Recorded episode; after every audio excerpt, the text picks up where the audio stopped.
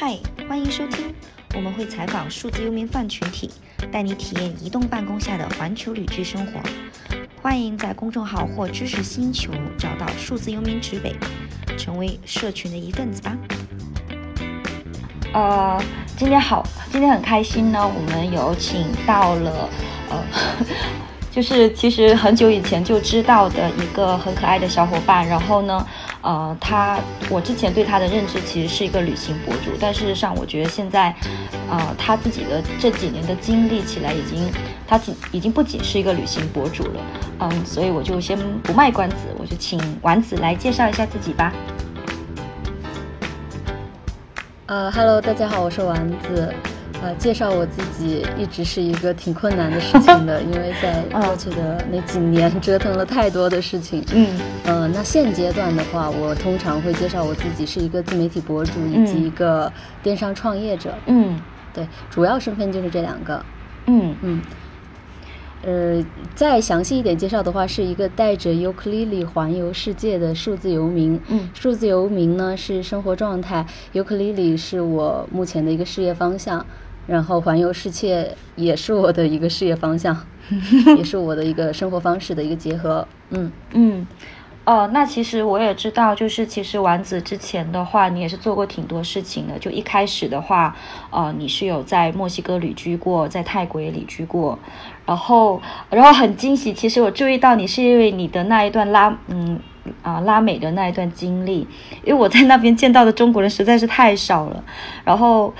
嗯，就是能够真正的对这一片土地相对来说比较深入的了解人，我我感觉上应该是不多的，以及我采访中的人也是挺少的。然后之前丸子的话也是有，呃，做了一个纪录片吧，其实是叫《沙发奇缘》，对吗？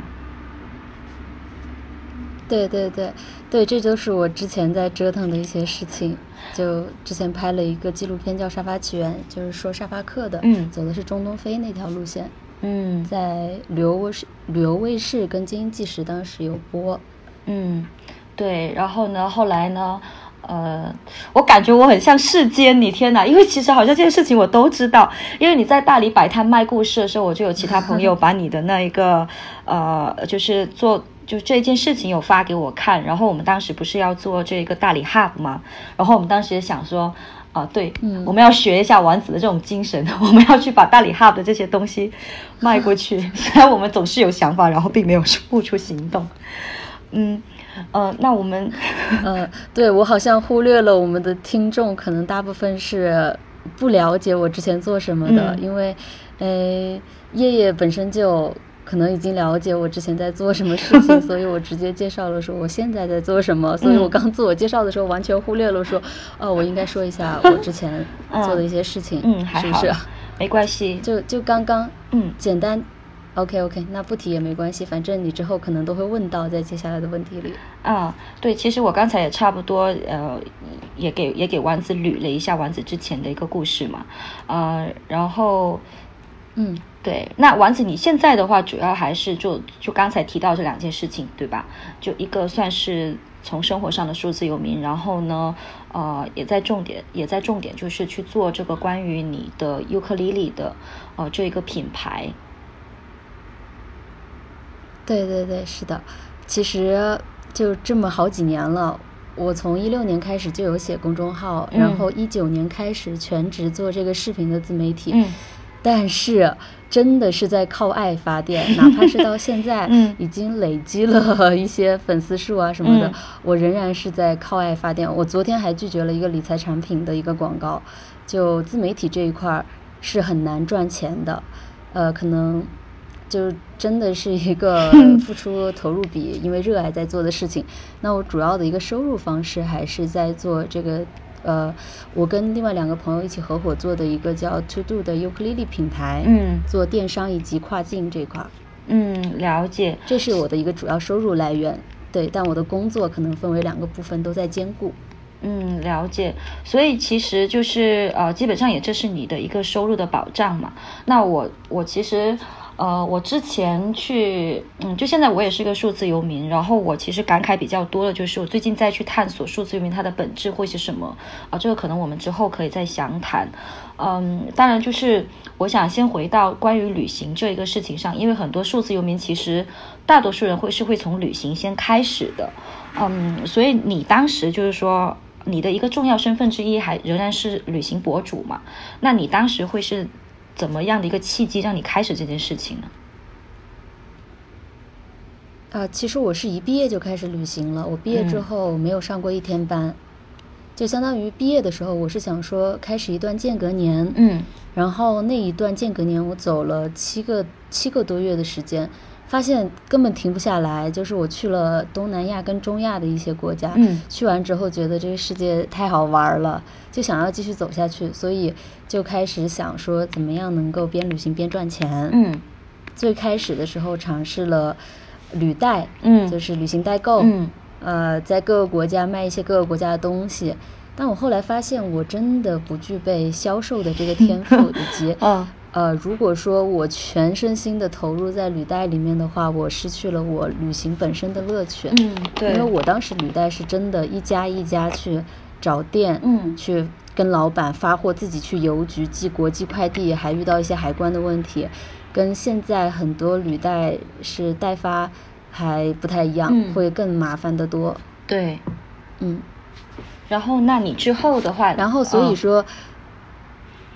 嗯，所以说我就开始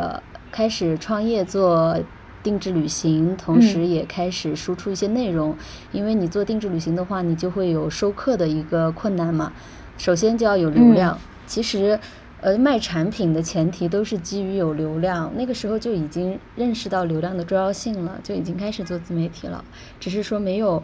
呃，把太多的精力，只是就是分散一些业余的时间去做自媒体。嗯，了解。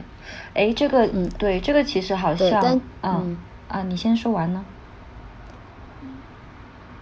呃，但是做自媒体跟这个。呃，但做自媒体的话，前期它是根本就不赚钱的。别说我现在都不赚钱了，那前期基本上就是自己搭时间、搭精力、搭钱在做这个事儿，所以就必须要搭配着履带或者是定制旅行在做。那我后来就一七一八年的时候都有做定制旅行的创业，嗯嗯，一直到可能有一些积蓄了以后，呃，我想到说想要，其实那个时候一九年的时候，我是决定停止旅行，我觉得。我已经玩够了，嗯，呃，玩累了，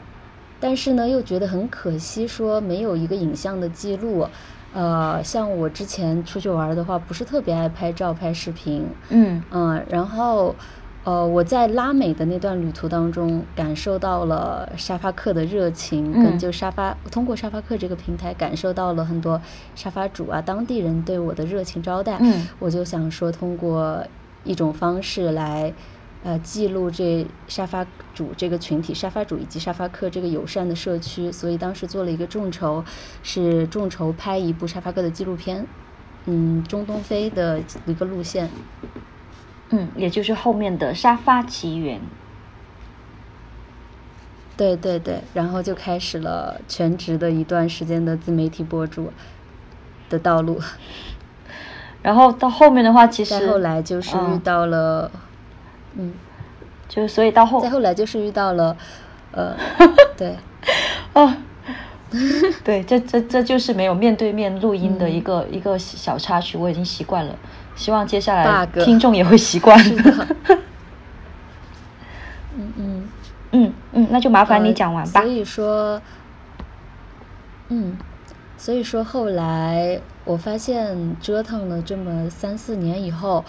我一直在变换各种各样的事情，刚刚跟大家说的是一个主要方向，中间还尝试过写稿呀、新媒体运营啊，在国外教中文呐、打工啊、打工换宿啊，各种各样的画墙绘啊事情就没再说了，因为都是一些插曲。嗯。但是在尝试过很多事情以后，我发现我确实最热爱的还是。音乐跟旅行两件事情，或者说是音乐跟记录吧。嗯，就我很喜欢听别人讲故事，也喜欢分享故事。嗯，所以说后来就继续把尤克里里跟音跟旅行做了一个更好的结合。嗯，我们现在的尤克里里的每一款琴都是以一个旅行目的地作为灵感，就是每一款琴背后有一个故事，都是我来设计跟我写的。哦，了解。啊，我我真的很很能体验你那种感觉，因为其实我。呃，好像每个人的经历都会有这么一部分的类似，就是大家可能会尝试过很多东西，比如说呃，在旅行上写东呃，在旅行的路上写东西。然后我之前也做过一些，就是纯远程办公的，就是呃，做一个线上的项项目经理，然后也是教过英文啊。其实我现在也在教英文，就我很能理解你中间的这一种，就是觉会觉得自己做的事情很多，但突然没有找到一个主的线路，以及。以及我我我也是呃，可能可能你会是从一个旅行博主开始，但是我我这边其实我从来没有想过要去做一个旅行博主，所以你当当你说嗯，就我我以前也很不喜欢拍，我到现在都不喜欢太拍照或者是录视频这种东西，所以就当当你说呃做做一个 对，其实就其其实我我觉得你能 get 到这个点，就你在旅行当中最享受的那一刻是 at the moment，就是真的。在看这个日落，真的在看这个日出，真的在跟自己的朋友在聊天，在玩耍，去去接触这种不同的事情。对对，所以其实呃，现在蛮多旅行博主，而且我之前也看过你另外一个视频嘛，就是临安访谈访谈你的那一期。就如果有人想要听对听到这个播客的朋友，如果想要当旅行博主的话，其实还是要做好一定的付出一些东西的心理准备的，肯定需要有付出的。哦，它没有你想象中的那么光鲜的感觉。对，当一个事情变成工作之后，嗯，它你就没有办法这么纯，除非说你纯粹的享受工作本身，嗯，你肯定是要搁弃一些当下的体验的，嗯，呃，所以说我更偏向于用文字记录会。因为它不用，就是影响当下的这个体验，是不是？对对，真的很重要。那其实这一路的话，你也可以说是真正的把你的兴趣爱好做成了你的事业。呃，那你能谈一谈，就是这之中你能总结出来的一些一些经验吗？或者说，你觉得它的可复制性大不大呢？嗯，我我想想，我自己的一个经验是。呃，我喜欢弹尤克里里，然后我带着尤克里里去环游世界。呃，在这个过程当中，因为我保持持续性的输出，就有品牌品牌方找到我了，然后就会跟品牌方开始持续的合作。那通过这个合作呢，我也会对这个行业以及这个产品有更深入的了解。所以，呃，后期就是遇到一个合适的合伙人，开始做自己的事业，我觉得还是一个蛮顺其自然的事情。就大家多多少少都会有爱好嘛，只是说爱好能不能发展成为契呃事业的话，看你自己有没有那么想，以及有没有那个契机很关键。呃，我觉得还是可以，还是好复制的。比如说，比如说你喜欢你喜欢服装，嗯，那你如果自己非常会穿搭，然后通过以持续性的输出让。服装品牌方注意到你，你对这个行业有足够的了解之后，你可以开开始做自己的品牌。但是如果涉及到做品牌的话，就会需要一个很好的团队，很契合的团队。所以我觉得第一步是可复制的，但是能不能遇到这么合适的合伙人，这个是运气。嗯，啊，对，嗯的确也是。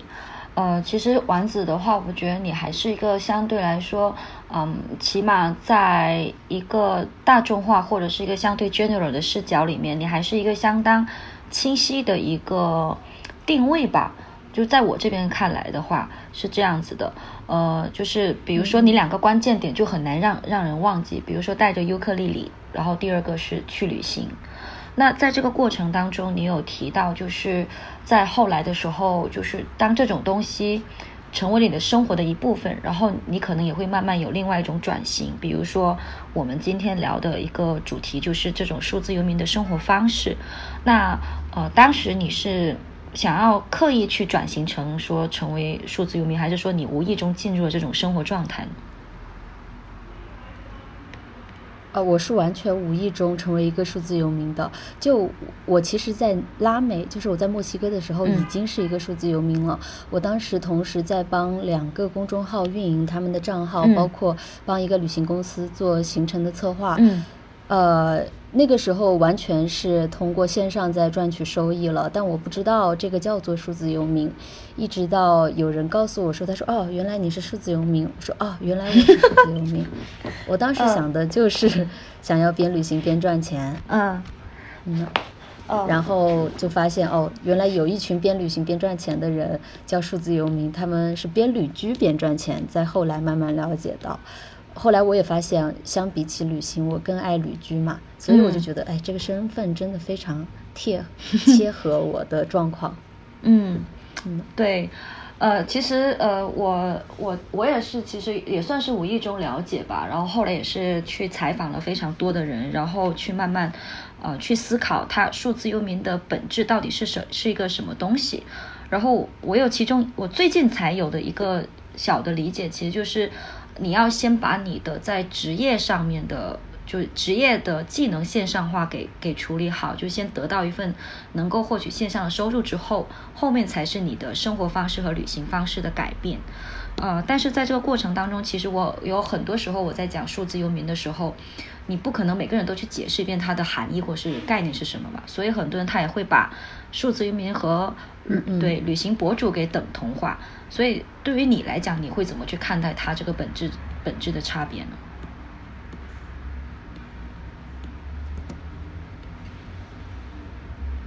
嗯。数字游民跟旅游博主的等同化，首先我觉得他们可能对旅游博主有误解啊，对，就是，呃，对，我觉得这是一个很重要的问题，就是首先你要知道说，呃，很有有一有一部分旅游博主，他们都是签约公司的，他们甚至要去打卡上班，啊哈。就，对对，会有这样一部分博主是这样的，因为呃在。再往前面推几年啊，就是 M 公 MCN 公司开始火的时候，实际上签愿意签旅行 KOL 的公司非常少，因为旅行 KOL 它的一个签约成本太高了，你去培养一个旅行 KOL，让他出去玩一趟，这太费钱了。他们不如培养一些娱乐或者搞笑、美妆这之类的 KOL，他们的投入会要少很多。那可能是一直到了一七、一八、一九年。旅行 KOL 的签约公司才开始变多的，呃，当然说很大一部分旅行 KOL 是自己野生没有签约公司的，但是就像我上次在那个访谈里面讲到的，实际上，嗯，KOL 它的一个变现方式，要么是品牌方做广告，对吧？嗯。那你要配合品牌方的拍摄，如果说是让你自己拍的话，那品牌方得寄产品给你。嗯。如果你人在国外的话，实际上这个事情就会变得没有那么好操作。嗯，对，的确是。啊，所以它就违背了我们完全的地理性的自由。嗯嗯。然后另外一种，呃，你像流量收益的话，国内的平台现在还做不到，就是旅游博主没有办法做到靠流量来收益来吃饭。所以说，呃，旅行博主很大一部分收益，它是会受到地理。的影响的，所以我觉得就从这一点来说，旅行博主就不能跟数字游民划等号，只能说部分旅行博主是数字游民。嗯，对，其中就是数字游民里面包括一部分，包括的很多职业里面有一个职业是自媒体博主，然后里面有一个在细分是旅游博主。嗯，只是说很多的数字游民选择了。嗯，去一个性价比更高的地方生活，别人看起来好像他就在旅行，因为我们的工作环境看上去太像旅行了。我们太幸福了。之前我们几个人在做那个，就 Hub 这边，我们做了一个浪游计划嘛，呃呃，然后是几个数字游民一起在在呃，就是选一个，我们之前在海南，然后就在冲浪啊、办公啊，然后也有很多人过来问我们说你们。啊，甚至咖啡店人也会问我们说：“你们是旅行博主吗？”当然，这这个就对我已经习惯了。不过就是，嗯，呃，听你这么说，的确，的确就是在接触了很多数字游民，国内国外的之外，我觉得它的本质内核上，其实也是像我们之前谈到了，它首先你还是先有一个自己的职业或者说是收入方面的规划。当你的职业和收入能保证它是线上化之后，其实后面的东西，甚至你不需要去旅居啊，因为数字游民，我感觉有时候这个游民两个字可能会让大家觉得我们就一定要一直在走。啊，我我觉得你现在是不是可能也会很慢？我现在真的很慢。我在成都的时候，我们就是，我觉得就感觉在成都，呃，半定居的状态是差不多的，所以，所以就嗯对，所以这个过程我觉得还是挺享受的，因为有一种自，就是有一种掌控感。我还是有选择的，我可以在成都待两个月，甚至一年半年，呃，但我也可以就马上去。出国，或者是另一个城市，或者是另一个国家，嗯，对，当然在这，嗯，我觉得因为数字游民他首先是有工作的，对对，所以他肯定是要有一个固定的时间让他能够安静的办公，嗯，就是有这样一个工作环境，没有办法说今天去逛景点，明天又去逛景点，后天开个车去自驾，这也不是特别现实。但我觉得大家会把数字游民跟旅行博主混在一起，呃，可能有一部分原因是因为很多数字游民都成了博主，不一定是旅行博主。哦，这倒很多，你发现没有？我们身边很多数字游民都在做博主。我认识了好多呀，对，像像之前那个对 Lola，不知道你有没有印象？他也是做做法语博主。然后，嗯，要么就是对，要然后你你你算其实算是在旅行博主这个大范围内的吧，然后要么就是像你说的之前就是你现在在做的电商，远程。远程办公程序员，对我都我都觉得，我经疫情开始之后，我都不好意思说自己是旅游博主了。我出的旅行内容就越来越少，只是说我我后来说自己是旅行音乐博主，后来想，哎算了，还是生活方式博主吧。但我的各个平台定位还是旅行博主，因为我过去几年嘛，嗯，那那个经历。对，这个其实我也有头疼过的。我一开始打算说。尝试自媒体这一块的时候，我很我也是很头疼，我不想做一个旅行博主，呃，但是我后面也是开始慢慢想通，这其实就是我更愿意说本质上是职场和生活博主的相结合吧。当然，可能就之后就会再去想一下，到底是到底是哪一个领域可能会更垂直去重点发展。嗯，对。不过我最近好像也是在做，嗯，我最近是开始有在做，从上个月开始是有在做一个就是。办公咖啡探店的这么一个项目，就在做这个项目当中，我就我也会有这种像你类似的纠结，就是我到底在做什么？我是重点在办公呢，还是重点在这个咖啡厅呢？所以它这之中就是掺杂的东西还是会挺多的。所以，嗯，有时候我会觉得工作、旅行和生活这些东西，呃，表面上会相对来说，起码表面上看，它是一个相对错综复杂的东西。那呃，你会有过就类似于我之前这种失衡感吗？就突然不知道这之间的平衡到底是怎么样了，或者说不知道生活的重心到底在哪里了？嗯，会有，尤其是在前两年会更严重一些吧，因为当时就是连自己的职就是收入都不稳定，然后职业方向也不明确，就非常迷茫的阶段，是肯定会有这个问题的。现阶段的话，呃，可能就是，其实我觉得数字游民，在我的理解啊，我觉得跟游民的话，它是有关系的，它是一个流动性的状态的，只是说这个流动性跟旅行者的流动性的频率不一样而已。嗯，就是说他还是会，呃，换到不同的地方去，嗯，生活，不然的话，他其实就是自由职业嘛，在我看来，如果。失去了流动性的这个特质的话，嗯嗯，的确是。那如果你属于流动性的生活中的话，那就呃会对你的作息、饮食一定会有影响，因为你要让你的身体去适应不同的环境。哦，对，我不知道你有没有过这种经历，呃，有一段时间我我我很容易早起，就是我。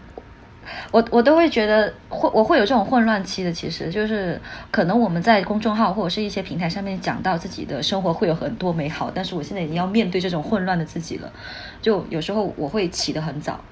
然后，但是是因为那个环境很适合早起，比如我之前在海南，日照是很充足的，然后早上我是故意打开窗帘睡觉，然后太阳一起来就会可以把我给晒醒。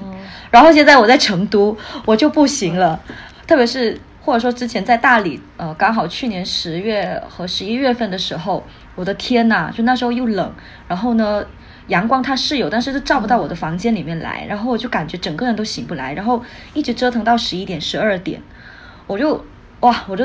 那段时间其实我我很愧疚的，因为我上个月才刚说写了一些鸡汤文，说早起的好处，然后然后下个月 Daniel 对，然后下个月 Daniel 说你上个月不是刚不是刚写过这个东西吗？所以你的 flag 呢？所以所以这这中间其实还是对，还是会很纠结的。那你在这个过程当中，你会去怎么去解决这一类的问题呢？嗯。只能说是你慢慢的会比一般人更快的融入到当地的社群或者当地人的生活当中。我一般会很快的找到我要住的地方，然后跟我的房东商量好在他家吃饭的这样一个事情。首先解决我的一日三餐一个保障。嗯嗯。然后至于早起的话，是我没有你这个困扰，我一直都很晚起，保持了这个习惯。对，我也快放弃了。这是一个我一直想要改掉的事情。嗯。对，对，作息习惯习惯的话，对我来说，就是主要要靠个人调整了，还是饮食的一个问题，啊，在外面会没有那么规律。嗯，其实我现在越来越不爱在外面吃了，因为在外面吃的太多了，现在就喜欢在家吃饭。哦，哎，我也是，大大家的这种状态都非常的类似的感觉，而且好像现在。嗯，哎，这个其实算是个题外话，但是像现在我在国内，特别是在国内的时候，我越来越不喜欢去外国餐厅了，就是总觉得他们第一，呃，就是就觉得个人感觉性价比不高吧，而且这个可能是数字游民的一个一个优势吧。我如果我每次，比如说我去墨西哥餐厅，呃，你懂的，就北京那边之前我吃了一顿墨墨西哥餐，它不是很正宗，但是它价格又是非常的高。然后我后来就觉得，就是其实是那一顿开始之后，我就我就有点小发誓，说以后我如果想要吃哪一国的东西，我干脆就去那个国家吃好了，就又正宗，然后相对来说可能也会更健康一点。嗯，就就其实大家如果说，对我也能理解，大家现在生活节奏很快，然后呢。呃，去品品尝不同的东西的确是好的，而且可能也不是每个人都有条件说我想吃我就去那个国家，但但其实呃可以慢慢去。对啊对啊，凡尔赛了。呃，但嗯，但数字游民本来就也有苦，但也也有也有。对，这是数字游民的一个，是的，他的他的一个福利吧，算是。对啊，这真真的是个大福利。起码在吃上面，我我我现在在在国内基本上就自己做菜，或者是下那种小馆子，就去就很当地的生活嘛。嗯嗯。对，当然这这，但是我觉得我在墨西哥吃的，我超想吃中国菜，墨西哥菜就吃到吐，就是人就是这样，在一个地方吃太久了之后，就想吃点别的。对，特别是哥伦比亚，我要哭了。他们会跟我说，We have the best food in Colombia。我说好，呃，我相信你的确好吃，但是他们的东西吃了一周，吃了一周就没有了。Best food, serious。就我在拉美吃的实在是太不习惯了。我本身觉得墨西哥菜一般，后来我爱上了，因为就是适应久了之后，而且去了一些确实好吃的餐馆以后爱上了之后，然后去到拉美之后一直在怀念墨西哥菜。嗯，而且说真的，吃了墨西哥菜之后，其他南美的国家菜其实虽然是挺好吃，但我觉得他们就是太单一、太无聊了。后面我也是跟你一样倒戈墨西哥了，就还是他们的相对来说还是会丰富一点点吧。嗯，如果要去拉美的小小伙伴可以去墨西哥，是个不错的开始。其实，嗯嗯，对对，墨西哥非常的适合拉美旅行开始。嗯，秘鲁的吃的也还不错。嗯，对对对，呃，南美秘鲁。呃，玻利维亚可能就有点，呃啊，当然就是这一个关于南美的话题的话，可能之后可能我会跟丸子会在那个我播客直播那边可能会跟大家再聊一聊，呃，如果大家有兴趣的话，也可以再关注，呃，或者是订阅我播客这边的呃消息，然后我们会在我会在五月和六月份呃这两个月当中，对，跟励志播客是励志播客这边合作，然后会有一些直播的呃栏目。嗯，那我们还是我发现我我发现原原来是我会跑题，哦，anyway，是的，嗯，然后我们回到回到刚才，就是从从我们的旅行、工作还有生活这种失衡感当中的话，就其实会有涉及到一个问题，其实就是它的一个不稳定性吧。就这的确也是数字游民可能会面临的。凡尔赛之外的会列明的一个问题，特别是呃这次疫情的话，可能也会对呃这个大群体会有一定的影响的。那呃你在这个整个过程当中，你是就说你第一是你如何度过了这个疫情的大时代背景，然后第二是你如何去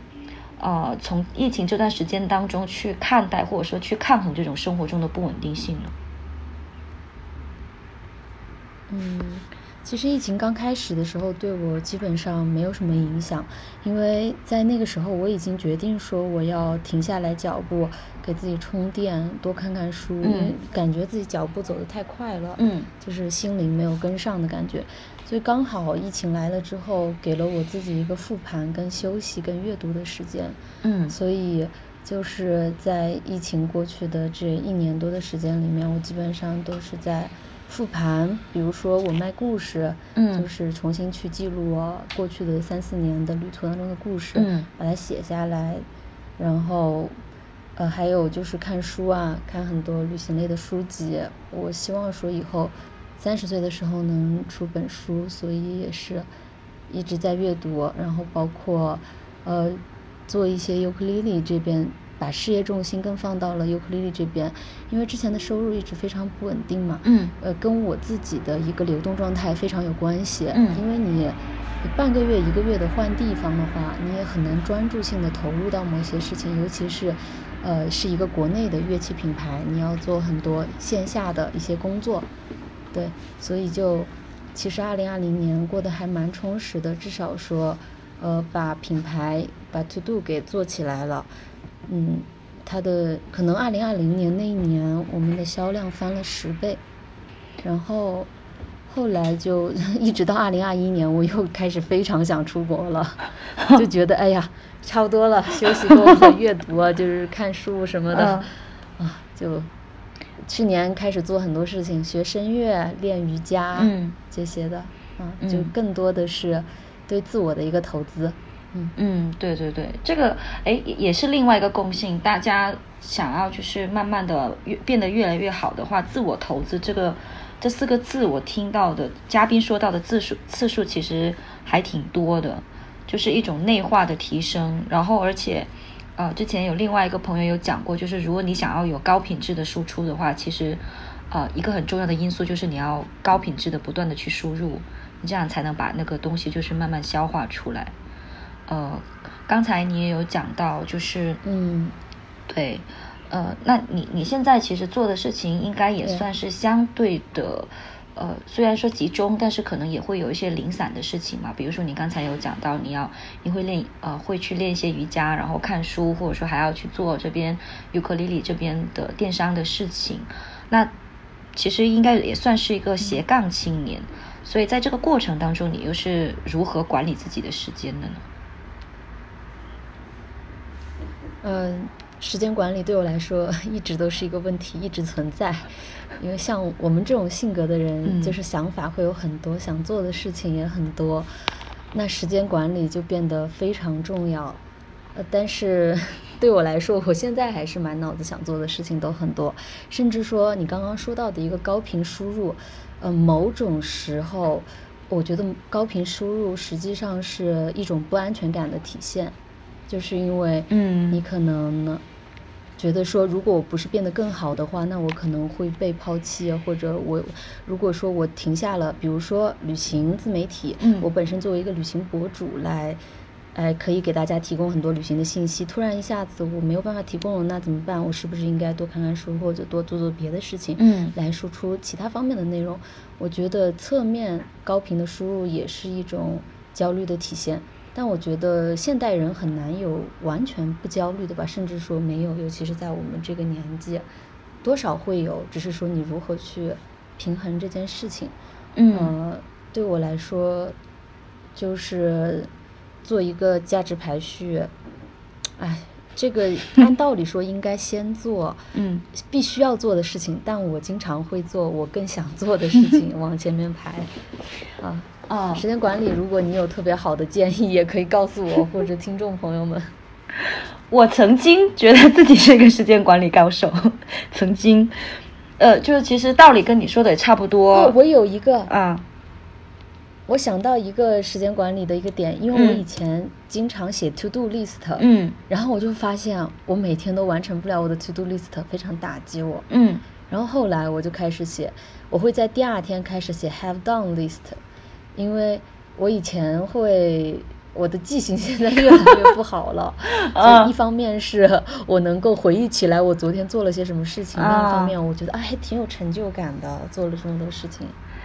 哎，这是个好方式哎，因为的确很多人的困扰，我跟那么多人聊过，大家到后来其实都是一个算了，呃，我放弃了。就就是我我之前也是一直在标榜，也没有叫标榜吧，我只是说去分享一个，比如说可以早起的一个方式，呃，就这些方式我到现在还是会有用到，就看环境。然后关于时间管理的话，呃，我现在可能自己的一个小技巧就是我一天只做三件事情。就三件我认为很重要的事情，其他的无论发生什么，我都会先放下，或者是说跟别人约定好下一次做的时间。呃，可我自己也没有做的很完美，但是呃，感觉跟你聊之后，我就更加释然了。或者说我跟很身边很多人聊过之后，呃，你有没有发现一点？就其实我们很多时候都不会，我们不善于放过自己，就是像你说的，我们不善于。呃，跟自己说，其实这是 OK 的，我们做自己想做的事情就好。然后或者说，我们做不好时间管理也没有关系的，就这种相对放松的感觉。所以大家，嗯，其实时间管理很重要，情绪管理也很重要。但感觉另外一点就是，从你的那个你那个角度其实很好，诶，就是为什么我们想去做时间管理？为什么我们想去做情绪管理？反倒是一种焦虑的表现。嗯，那我们可能要想想，可对，可以去如何去放空自己。对，就不要太执着于时间管理或者情绪管理这个东西，因为这些东西都是在暗示自己我做的不好。嗯嗯，真的真的，也没有说他他没有必要，但就是啊，让自己活得开心一点吧，不然真的会。太痛苦了！你一天能做三件事情，我已经觉得效率超高了。三件，其 实这其实也是小事了。比如说，其实我今天已经跟我跟我男朋友看了一天的剧，睡了一整天，然后晚上我很开心，因为我终于有事情做了，而且是跟你哦。另外一个小技巧，其实是跟别人约好，这是一个很好的做事情的一个。一个 tips，因为如果今天没有你这个，我我我我觉，如果今天我没有说呃我要跟你聊，其实我就不会去动起来，可能我这一整天就白白的睡过去了。就这在这个过程当中，其实对也可以试着说，你这三件事情可以有一到两件是需要跟别人去对接的，那这样其实你会有一种责任感和压力感在，还是能够相对的说，嗯，对，是的，为你负责的角度，我肯定是要提前准备。那那其实这也是一个相对好的一个方式啊，我们真的嗯，确实很有效。对，那那其实我觉得，即使说我们有焦虑、有有这些迷茫，肯定也是很正常的。但我其实还是想凡尔赛一把，因为我感觉总体来说，我们还是非常幸福的，可以用幸福或者是幸运来形容吧。嗯，或者换另一个角度讲说，呃。你现在的生活其实也算是说别人羡慕的样子，那你会觉得这种状态会给你带来一些好处或者是坏处吗？嗯，好处还挺多的呀。你像我们刚刚聊到的，想去哪就去哪，嗯，呃，就时间地理双自由，这一点就已经非常幸福了。想去吃什么吃什么，干什么干什么，嗯，自己的工作时间非常灵活的调整。但我觉得最大的好处还是说。呃，做自由职业，或者说是为自己干活吧。我很早的发现了，我不想为别人干活这件事情。嗯。一方面是，呃，像我之前实习的时候，我就发现大家工作效率很低，我自己工作效率也很低。为什么会这样？是因为反正我也要在这里办公，要做这么久的。嗯。那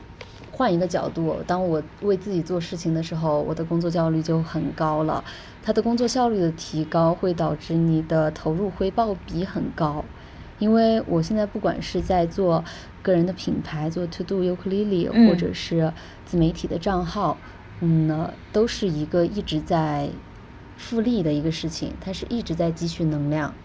就是你的东西它是会越做越好的一个东西，所以慢慢的，我希望说它能够，可能刚开始会非常辛苦，但它一旦成为了一个良性循环的体系之后，它就可以自己转起来，你就相当于是你造了一个机器，你轻轻拨它一下，它就可以，呃，有一个功效。更大功率的一个转动，对，是在我看来，呃，我现在的工作的一个好处，嗯，是投入回报比要高很多。就，呃，更实际一点讲，我现在每周每个每天吧工作三个小时，嗯，然后一个星期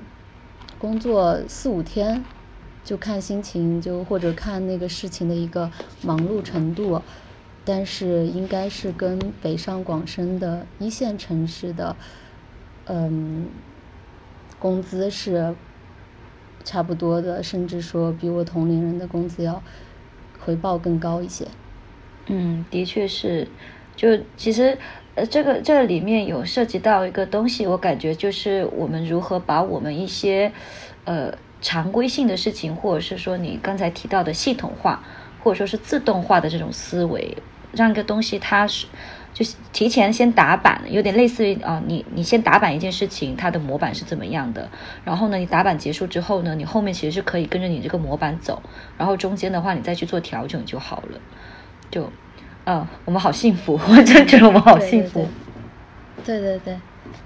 就是这种安全感是把握在自己手上，你不会被自己抛弃。就不会像说一个公司，它如果倒闭或者老板要裁员，嗯这种不安全感对我来说是更加强烈的。嗯嗯，就就像幸福掌握在自己手上的感觉。对，那会有坏处吗？就是你你觉得对你来说会是哪些呢？你是说我现在这个工作方式对我来说的坏处吗？或者是说现在这种状态有没有一些其他你觉得还呃不能用完美吧？你觉得可以就面临的一些问题呢？啊啊。嗯，呃，一方面就是我们刚刚提到的不稳定性，不管是生活还是感情方面，嗯，就情感方面，我是说，比如说固定的朋友圈子，嗯，你在朝九晚五的人在同一个城市，他很容易有固定的朋友圈子，这个对我们来说是奢侈品，很难做到的。然后，对，然后就包括我今年二十七岁了，在这之前可能还没有那么。是是强烈的感觉，因为我家也是非常传统的，嗯，很保守的一个中国家庭，父母会对于女性，就整个社会对于女性有一些刻板印象以及要求，嗯，这个可能会给我带来一些压力。他们觉得女孩就要安稳，不能到处跑，这这一块的问题。嗯，哎，其实这一方面的压力，我也不能说我没有吧，我只是我的家庭其实也相对来说传统，但是还好我的父母。呃，我的父母他们倒没有说十分的在意，呃，但这个的话，我不知道我是你是不是还小啊？我哪里小？我跟你一样大，好吗？哦哦哦，那就那就没事，因为我二十五岁之前，我爸妈从来没催过我。对我，我真的不小，其实，所以我可以自我安慰，我看起来小吧？你看着很小。好，是的，是的，谢谢。嗯，你你你，其实你不告诉我，我也不会知道你的真实年龄。就感觉大家可就是这是一种精神气的一种感呃一种状态，就是，但这这也是我想接你之前说的，就面临这些困难。就我发现，嗯，我其实现在也做不到很很完美的去解决这个问题，因为。特别是现这一两年在国内待着，这种声音会越来越响，就你你懂的，就很多人还是会问这些老问题的。但后来我有遇到一个朋友，或者说在这个很多朋友或数字游民群体交流的过程当中，我发现一个很好的消解的一个方式，其实就是一个很现实的，我有钱，就这个有钱不一定是我很富有。对，但但是这个钱，嗯嗯，但这个钱的话是代表着我，对，对，是我们有一种技能能够养活自己，并且是一种可持续性的，能为自己带来收入。这是一个很类似于英文里面的 “fuck you money” 吧，就是你跟我讲这么多，但是你不会。你对我的生活是不会有任何影响的。你跟我说你要结婚，你跟我说你现在需要结婚，那你现在会把一个很完美的结婚对象放我面前吗？也行啊，如果你行的话，就很俗的，很俗的，你行你上呀。为什么在那里说我呢？对，对，所以是的，是的，这个确实是很有效的一个方式。对，所以到后面我也没有很在，我也没有很在意了。然后。然后对，当然还会有其他小烦恼了，但这种烦恼我可能现在不会有太多了。然后呃，可能我要撒一下狗粮，而且我现在我跟我跟我男朋友的状态也挺好的，就就是我们对，但但就是说我们两个人在一起是一件好，好像是反倒是这种在一起更轻松。我们不是为了结婚，也不是说为了谈恋爱而在一起，就两个独立的个体在一起之后。呃，各自有各自的想法，然后又变成了一种另外相处，就是很很好的一个第三方的这种相处的模式。所以我感觉，而且我也不会害怕说我会不会变到单，会不会回到单身那个模式。就嗯，女生们、女孩们有恋爱是锦上添花，没有恋爱自己也可以过得很好，好鸡汤哦。嗯，对，所以就是先要能够呃跟自己独处。嗯，之后再去爱别人可能会更幸福吧。嗯，就像我觉得对现代人来说，抱着结婚为目的的谈恋爱就是耍流氓啊，这太太吓人了，对方一听到怕了。对，真的是，而且而且对，而且其实这方面哎，想要聊的很多，但我已经不想再跑题了，我要我要我要抓住自己，然后。然后这这中间的话，要聊女性结婚这个女性这个话题，那可真的就是对对。收不回来的那种对对对，太太多了，有吐槽的，有方式的，有有分享的，嗯嗯，那我们这中间的话，其实还是会有一些呃，就我们刚才有讲到面临的问题啊，然后在这个问题的话，它可能会给我们带来一些情绪上的不稳定，或者是一些有一丢丢负面的情绪。呃，你又会去如何消解这种东西呢？嗯，坏情绪其实非常正常，就是时不时的阶段性的丧一下，我觉得还蛮正常的，就是允许自己这个样子吧。虽然说这样会不好过，我通常会转移自己注意力。要么就是逼自己动起来去看书或者练瑜伽，这种状态还算好的。那要是状态再差一点，我就是躺着不想动的话，那就待着让它过去吧。这个情绪总会过去的。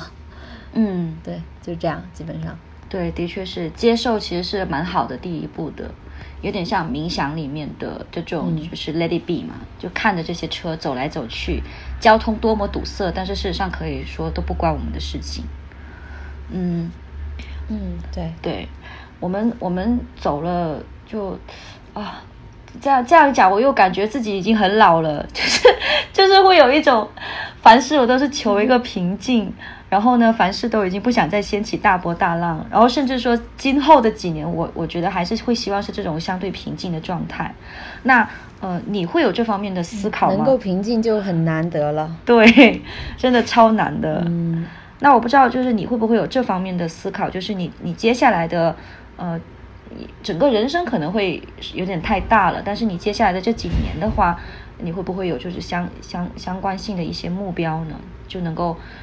让你去把把当下活得更好的一个目标。嗯，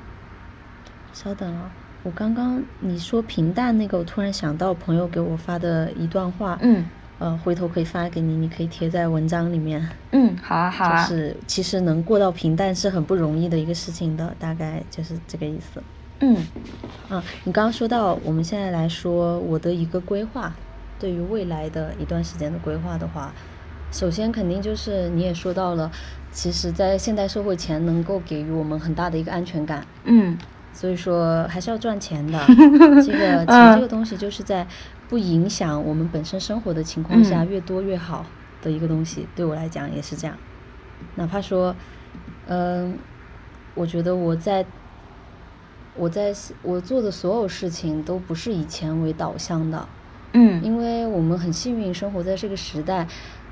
完全可以做着自己喜欢的事情把钱赚了。我觉得这是完全可实现的一个事情，所以为啥不做自己想做的事情呢？嗯，所以就是希望能够让更多的人认识 To Do，能够让更多的人认识 To Do 之后，我自己的收入也会越来越稳定。嗯，对。然后就是等疫情好了之后，我可能会去西班牙再读个书，因为之前在拉美待了很长一段时间，拉美受到西班牙文化的影响很深。然后我自己也有学西班牙语嘛，嗯，有这个语言优势，就可能会去欧洲待一段时间。可能作为学生的身份是能够在那边待的最长以及舒服的一个状态的。嗯，的确是。刚刚在。播客的时候说到，我三十岁想出一本书，作为给自己的一个纪念，就像我一九年的时候决定拍一个纪录片一样。嗯嗯啊，真的挺好的，而且我真的，嗯，其实我之前也想说我要去西班牙留学，后来我就一直拖，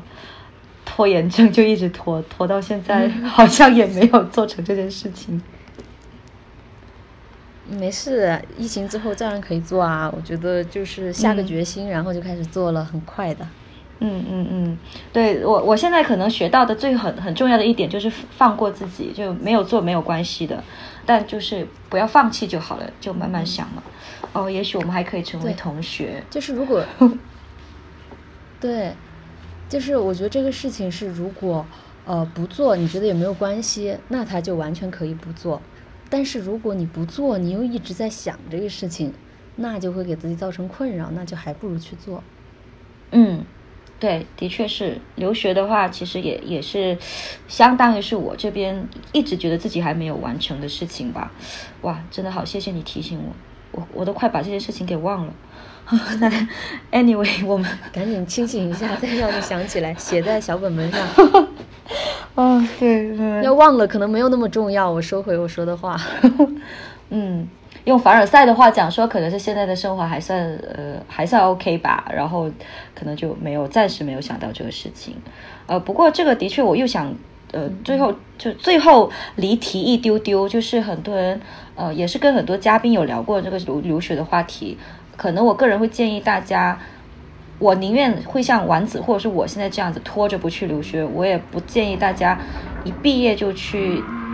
相对迷茫的去留学吧。就说除非你已经在大学毕业的时候已经很确定自己为什么想要去留学，那我觉得这个方式是好的。因为我我见到太多留学归来之后还迷茫的人，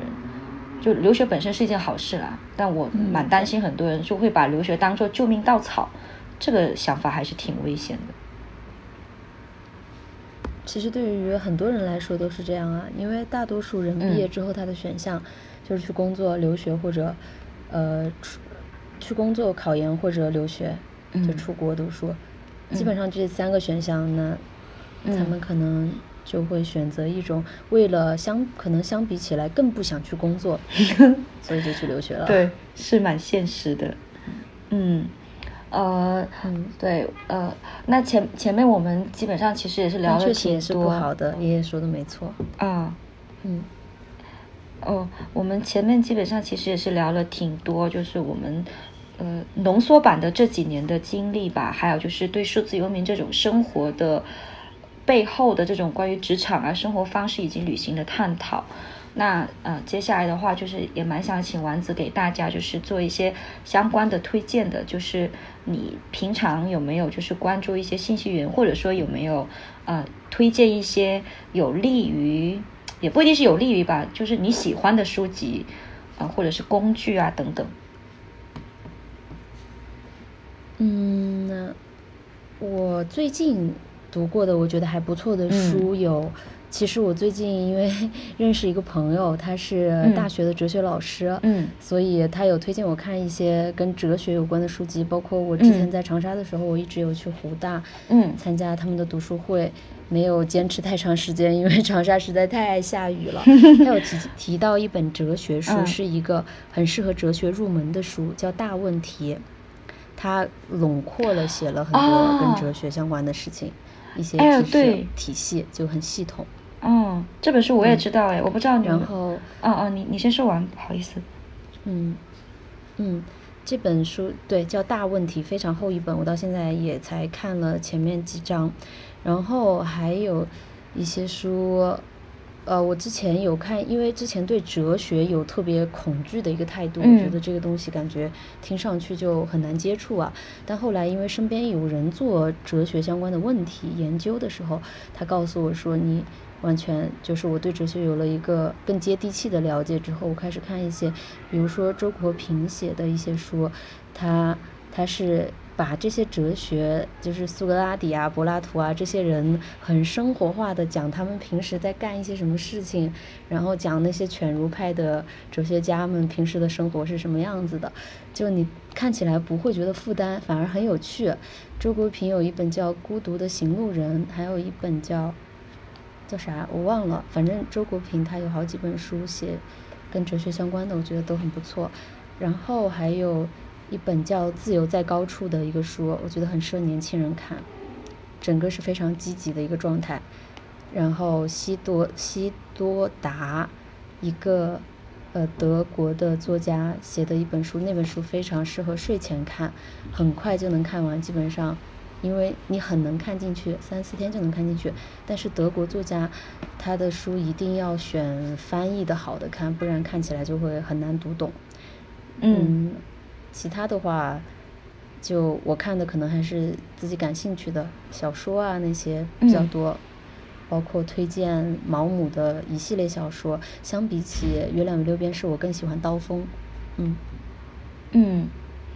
我们看的书好像哦。对，我我我知道大问题，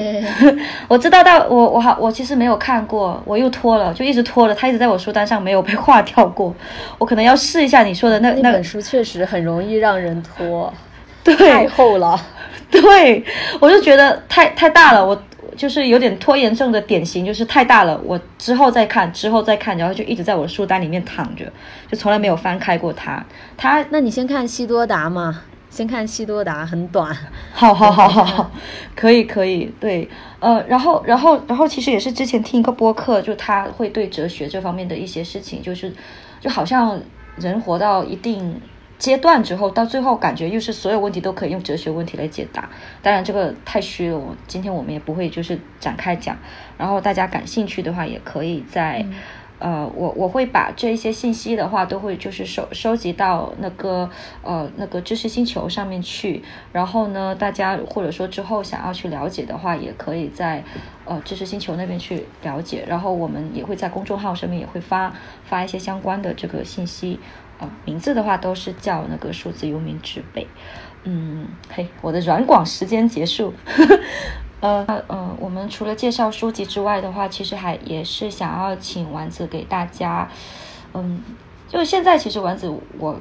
应该是作为一个比较典型的数字游民吧，而且也应该也是国内少数的数字游民之一了，太难找了这个类群。那你会对想要成为这，或者说想要进入这种生活方式的呃一些人会有什么建议呢？特别是一些。刚刚入职场或者是刚毕业的小伙伴们，呃，其实我自己毕业之后一天班都没有上过嘛，是有一部分能力缺失的，在我看来，呃，然后我刚毕业那段时间就真的是走了一条到处跌跌撞撞的一个路子，其实经历了非常非常迷茫的一段时期，嗯。就是我觉得大家没有必要经历这一段那么迷茫跟不知所措的时期，大家可以去就是把数字游民的一个发展方向，就是你提前想好稍微清晰一点的方向的时候再开始做这件事情。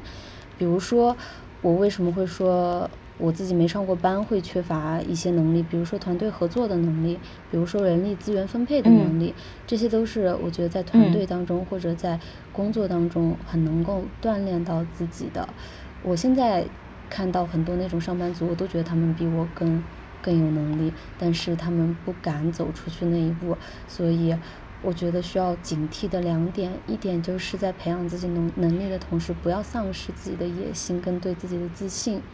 那另一点就是，可以把自己感兴趣的一个职业方向——数字游民发展方向，作为自己的一个副业来发展。呃，这样的话，如果说你在主业有保障的情况下，你不会那么慌。然后在这个主业有主业的情况下，你还能够坚持副业，说明你是真的热爱。那那就很顺其自然的有一个很顺畅的转换了。这样的话，我感觉是最好的。当然也跟每个人的性格有关。嗯，的确是。但你其实也已经很优秀了呀，或者说，我我感觉，嗯，用一种角度就是说，透过现象看本质的话，即使说你没有真的进入到职场这个生活，因为我其实有在职场生活了三到三三四年吧。呃，我发现这些能力，其实我的确以在以前的职场当中有有获取一些很好的能力，以及社交的能力，啊，或者说如何跟同事相处、跟人共处啊，团队等等，你之前提到过的。但我发现，我们反倒更缺少的是像你之前说的，是一种野心和胆大。当你走出来之后，嗯。虽然你说没有必要摸爬滚打这么多年，其实我我也我也会觉得，就有些苦的确我们没必要吃。可是大家也不用过于担心吧，因为到最后我们还是会回到这个能力本身，就能力的积累。就丸子可能就是他的路跟我们不一样，但我感觉你还是跟大家本质上发展的路线其实还是类似的，就找到一份自己，呃，首先有收入的一个事情，然后第二就是热爱，然后第三。啊，可能就是一种勇敢。嗯，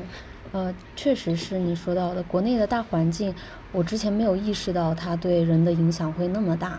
确实，如果说工作了三到五年之后，在那个环境内，可能对人的心智的各种，就像温水煮青蛙一样，让人丧失一些原本的激情跟跳出去的勇气这些东西。这一部分是我之前没有考虑的。我我我考虑到的只是我当时欠缺的一部分能力，就是我在做履带啊或者做定制旅行的时候，我发现，哇，我我真的什么事情都自己干，最后，呃，最后没干好啊或者怎么样的，我当时总结下来是因为那些问题，嗯，但我觉得刚刚那点很关键。对啊，也不耽误你棒棒的呀。是的，大家都其实大家都。如果能够做自己喜欢的事情，都能做得很棒的。只是很多人没有那个自信心去挑战，说我难道这么幸运能够做着自己喜欢的事情，还能过得很好吗？还能赚钱？嗯，其实是可以的。对这个，对，而且谈到自信，可能我们又有一大堆要聊了。这个也是我觉得现在很多人就会缺失的东西。它不一定是那种很很大的自信感，但就是自我认知吧。嗯，当然，嗯。呃，anyway 呢，我们我们对就是先暂时不聊这些岔开的话题了。那最后的最后的话，我们就来一个小总结，就是啊，你可以再跟大家去介绍一下你现在就是呃想做的事情，或者是你以后想要给大家带来一些什么样的产品也好啊，或者是呃一些嗯内容方面的这种输出呢？嗯。那就像我刚刚说到的，我非常鼓励大家去做自己喜欢做的事情，因为我觉得我很幸运的一点，就真的是把我的兴趣爱好跟事业结合到了一起。我在做的这个 To Do Ukulele 的品牌，是把音乐跟旅行。我觉得已经是很理想的一种方式结合到一起了。我能够带着我自己设计的琴，每把琴上有一个我自己去过的地方的刻印跟故事，去到不同的地方，跟各个国家的人用音乐作为一种世界性的语言去交流，是一件非常幸福的事情。然后把这个过程记录下来，又变成了一个宣传的内容。就是不管是从本心来说，还是从商业的模式来说，我觉得都是很好的。所以，大家如果想要，嗯，比如说是音乐小白，想要接触音乐的话，嗯，可以考虑啊，学习尤克里里，真的是一个会给你带来无穷乐器、无穷乐趣的一个乐器。然后我们品牌的名字叫 To Do 嘛。其实是国，就是我合伙人他学葡萄牙语的，然后我学西班牙语，另外一个合伙人学他在德国生活好多年，对，所以它西语里面是 dodo，然后在葡萄牙语里面是 todo，然后在英语里面是 to do，但是因为在国内大家比较接受的英就是英语的覆盖率比较高嘛，所以我通常都会介绍说是 to do，然后就像这个名字一样，to do 是鼓励大家去做去实现，就是 to do something，to be someone，然后西班牙语里是 infinite，无限可能的。就是 all 这个意思，也是我非常想要传递的一种精神。就是人生拥有无限种可能，不是我们一直被教导的那一种，就是没有绝对正确的人生。这是最想要表达的两个观点，就已经在我的产品里面完全的表达出来了。就是我想要跟大家说的。对，真的，嗯。我很真的蛮开心的，就是有看到你现在这样子的一个状态，因为，因为，因为这这会给很多人，包括我自己，都会有一种能量感，就我的迷茫感也会也会慢慢减少，然后也很也很希望，就是大家在听完我们这一期的节目之后，会对现在自己有的职业和生活呃有一定的启发吧，然后希望大家行动起来，可从一件小事做起也可以。对，可以做成一个副业。嗯，那今天就很感谢，很感谢丸子有花时间过来跟我们啊一起聊一聊。啊，我们今天的话就先和大家聊到这里。嗯，希望就是之后大家也会，哎，对哦，还有我自己的，就关注我的播客，呃，叫订阅我的播客。嗯，然后我们之后可能还会跟丸子有一场那个直播，呃，以及就是呃，或者说你们有。特定的问题想要去问关于数字游民的职场发展啊，或者是其他一些旅居的问题，你们也可以在我的